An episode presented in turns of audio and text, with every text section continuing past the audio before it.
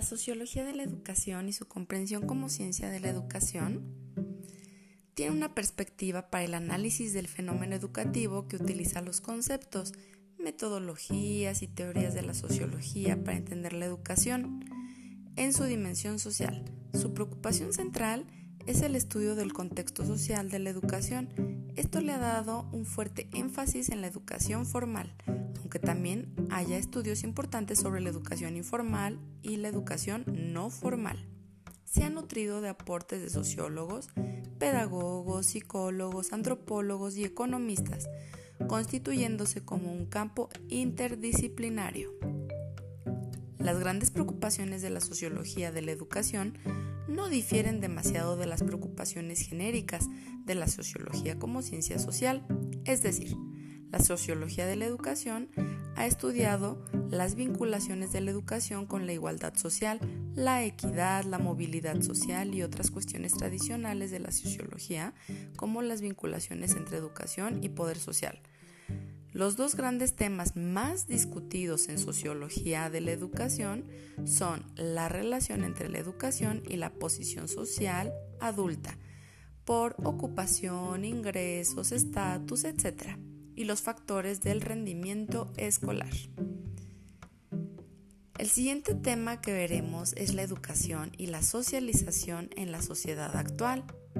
El objetivo de la socialización es facilitar la convivencia y el desarrollo de un individuo. Es un proceso mediante el cual un individuo se convierte en un miembro del grupo y llega a asumir las pautas del comportamiento de ese grupo, como por ejemplo normas, valores, actitudes y demás. Es un proceso vital que transforma al individuo biológicamente y socialmente para un desarrollo. La socialización se puede describir entre dos puntos de vista. Objetivamente, que es a partir del influjo que la sociedad ejerce en el individuo, y subjetivamente a partir de la respuesta o reacción del individuo a la sociedad. Los agentes de socialización son el principal, la familia, que son las primeras relaciones sociales, la escuela, que son conocimientos del mundo, el grupo de amigos, donde el niño expresa y se relaciona, así como los medios de comunicación, que es de donde adquiere información.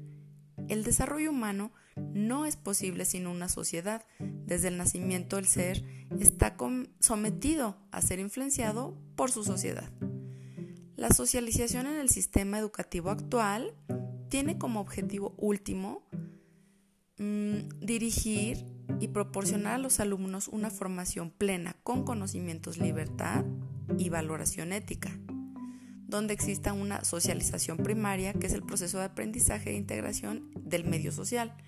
Una socialización secundaria es ese proceso de aprendizaje de funciones ocupacionales o roles familiares, como por ejemplo ser mamá y la socialización terciaria comienza con la vejez, que es abandonar comportamientos aprendidos, aprender a aprender, reaprender.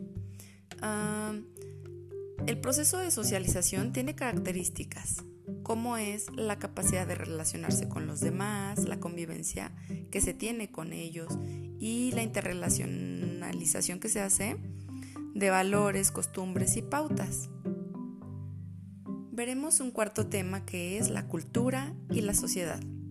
Son dos conceptos básicos e inseparables para la comprensión del mundo actual.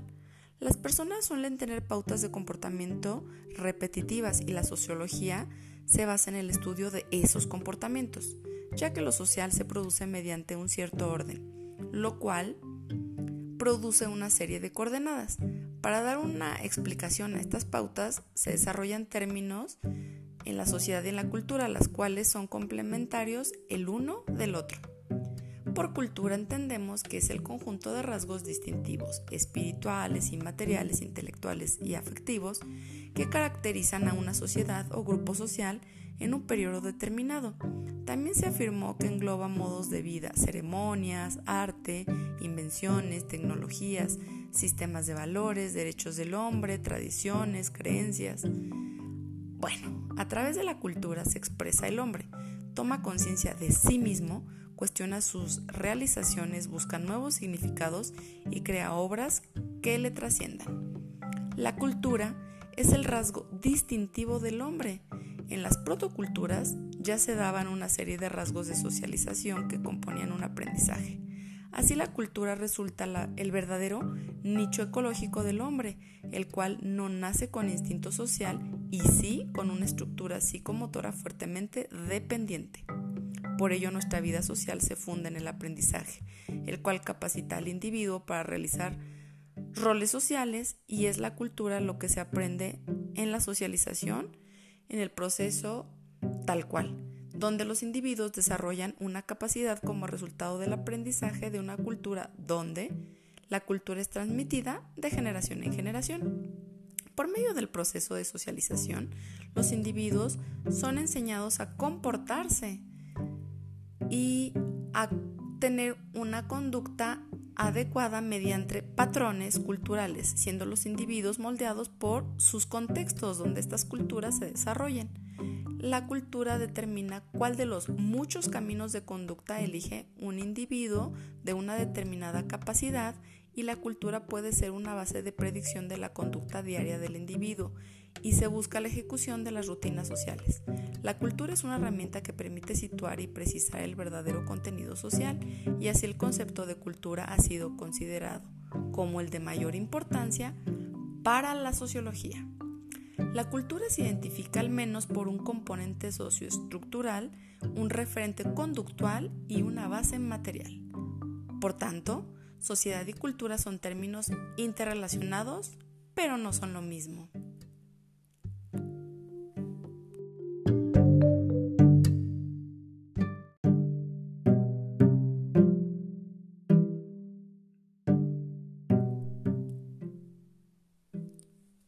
La estratificación social y su impronta en la educación. La relación entre educación y clase social es fundamental para la comprensión de la dinámica del sistema educativo. En un campo común, afirmar que la educación expresa las características de la sociedad dentro de la cual se halla inmersa, pero se ha tendido a olvidar que las sociedades estratificadas se aprovechan de sus sistemas educativos de muy diversa manera este hecho es todavía más pertinente si se recuerda que las clases constituyen una de las dimensiones más importantes de la estructura social. Si definimos las clases como agregados de individuos y familias con posiciones socioeconómicas similares, encontramos que ellas poseen diversas capacidades de acceder a los bienes y servicios de la sociedad según su propiedad, sus ingresos y su ocupación, esto es, su riqueza. Estas características les confieren a sus integrantes un modo de vida típico que se traduce en un comportamiento y en un conjunto de valores particulares que a su vez se convierten en rasgos culturales diferenciadores, reforzando las desigualdades económicas que les sirven de base. Ello es que ha llevado a identificar las clases como subculturas, como formas distintas de socialización, conductas, aspiraciones y actitudes que resultan en un estilo de vida propio específico. No obstante que la existencia de la división de clases es ampliamente reconocida en nuestro medio, existe una opinión muy extendida de que la educación tiene por sí misma la capacidad de promover la igualdad social.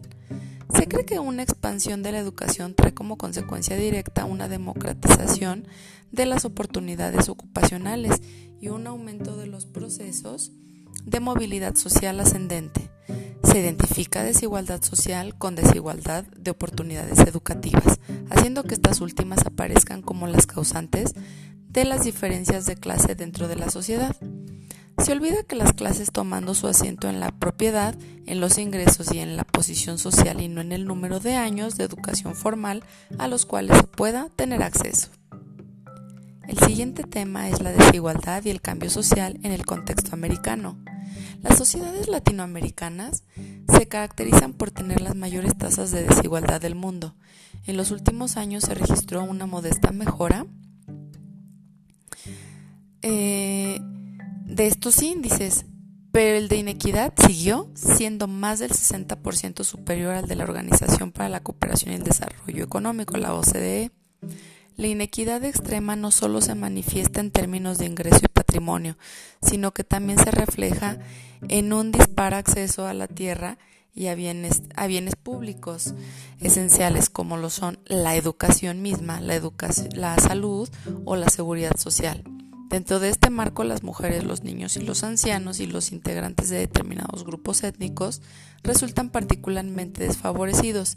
Esta desigualdad constituye en América Latina un tema estructural, dado que el acceso a las posiciones y los bienes sociales disponibles o deseables ofrecen limitaciones de carácter permanente que atraviesan las generaciones y se han consolidado desde fines del siglo XIX hasta la actualidad, en un nivel superior al promedio internacional. La persistencia de estas desigualdades sociales extremas es llamativa, sobre todo porque a lo largo de su cambiante historia la región aplicó distintos modelos de desarrollo económico, vivió diferentes experiencias democráticas y por momentos también elaboró instancias asociadas a un régimen de bienestar. La situación supone una dura prueba para la política y las ciencias sociales, ya que contradice importantes argumentos esgrimidos por los estudiosos de ambos campos. En efecto, se suele afirmar desde la teoría que la democracia va acompañada a largo plazo de una mejora de las posibilidades de participación social. Esto se interpreta a menudo como una promesa. Si el mercado genera desigualdad a través de su eficiencia económica, la democracia crea igualdad política y jurídica y, en definitiva, justicia social. La paradoja latinoamericana, caracterizada por la convergencia tenaz entre democracia y alta desigualdad social, incluso en etapas de prosperidad económica, se atribuye hasta hoy por muchos analistas a los déficits y defectos políticos e institucionales como así también a la insuficiente dotación de recursos destinados al estado de bienestar. Sin embargo, ninguna de estas hipótesis puede confirmarse empíricamente de manera fehaciente. Ocurre que la desigualdad, la pobreza y el sistema electoral parecen configurar un singular triángulo latinoamericano, en el que la democracia liberal, en lugar de promover la participación social legítima, la inequidad y es la inequidad realmente es legitimada por ella. Si se tiene en cuenta este aspecto, la desigualdad social ya no aparece solamente como un déficit de la democracia, la estructura institucional y el estado de bienestar, sino que al mismo tiempo representa una expresión institucionalizada y a juzgar por su persistencia muy exitosa de denominación política. En este escenario cabe preguntarse, cómo hacen las élites y los sectores de la política para perpetuar o incluso fomentar la desigualdad social, a pesar de la aparente presión redistributiva ejercida en el marco democrático. Esta perspectiva analítica exige conocer profundamente el contexto específico y buscar una apertura empírica adecuada para poder percibir la lógica propia de cada país, más allá de las experiencias de Europa Occidental y los Estados Unidos. El siguiente tema es las funciones sociales en la educación, ya que toda institución social cumple la tarea de satisfacer ciertas necesidades de los individuos. La educación, como una institución social, también realiza importantes y múltiples funciones a través de las cuales proporciona unidad, madurez, cohesión, tanto al grupo en general como a sus miembros. Hay toda una serie de finalidades sociales de la educación, que más allá de sus fines meramente individuales y a menudo en consonancia u oposición con los mismos, son inherentes a la misma. Entre otras funciones destacamos las siguientes, que es asegurar una continuidad social, promover el cambio social, adaptar a los individuos a su grupo, ejercer un control social y servir a los fines políticos así como realizar una selección social, disminuir las diferencias sociales que existen y promover el desarrollo material de la sociedad. El siguiente tema es los fines prioritarios de la educación. La educación es una actividad humana, es producto de la acción del hombre sobre el hombre, de la mujer sobre la mujer, de la cultura sobre el individuo, para mantener así lo que es particular y propio de cada cultura. En general, la educación en cualquier cultura busca el crecimiento humano, la formación de la personalidad ideal sustentada en la vitalidad, el esfuerzo, la inteligencia, el orden, la belleza, la bondad y la disciplina.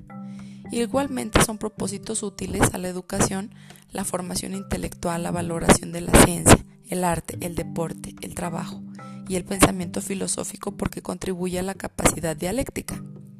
Los resultados esperados de la educación son el conocimiento, la verdad, el bienestar, la felicidad y la identidad consigo mismo y la cultura que le es propia.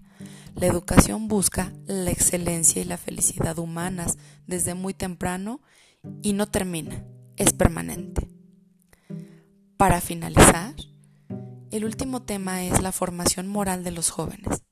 Si la educación no se define como una experiencia ética, deja de ejercer una misión socializadora irreemplazable. Algunas políticas educativas guían hacia un terreno confuso de una moral laica.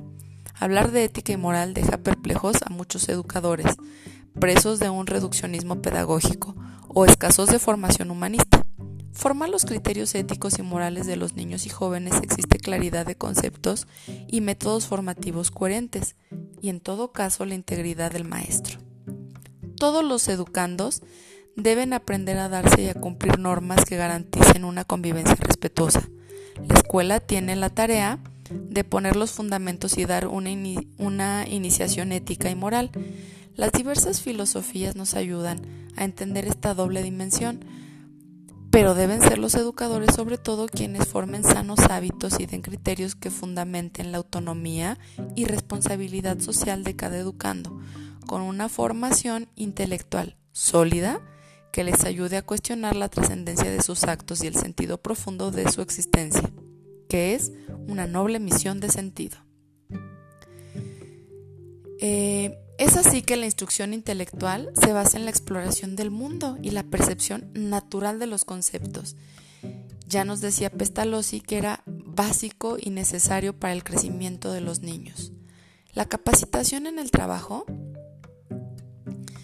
es un servicio mediante el cual se prepara a las personas para que se incorporen a la actividad productiva. Esta actividad productiva tiene como antecedente propedéutico la educación primaria.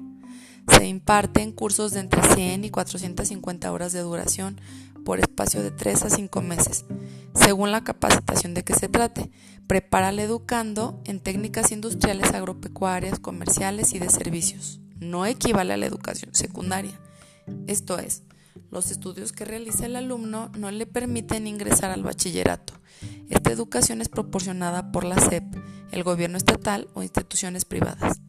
La capacitación para el trabajo tiene como objetivo la adquisición de conocimientos, habilidades o destrezas relacionadas con un oficio calificado que permita a quienes reciben esta formación desarrollar actividades productivas para sí mismo y su sociedad. Gracias.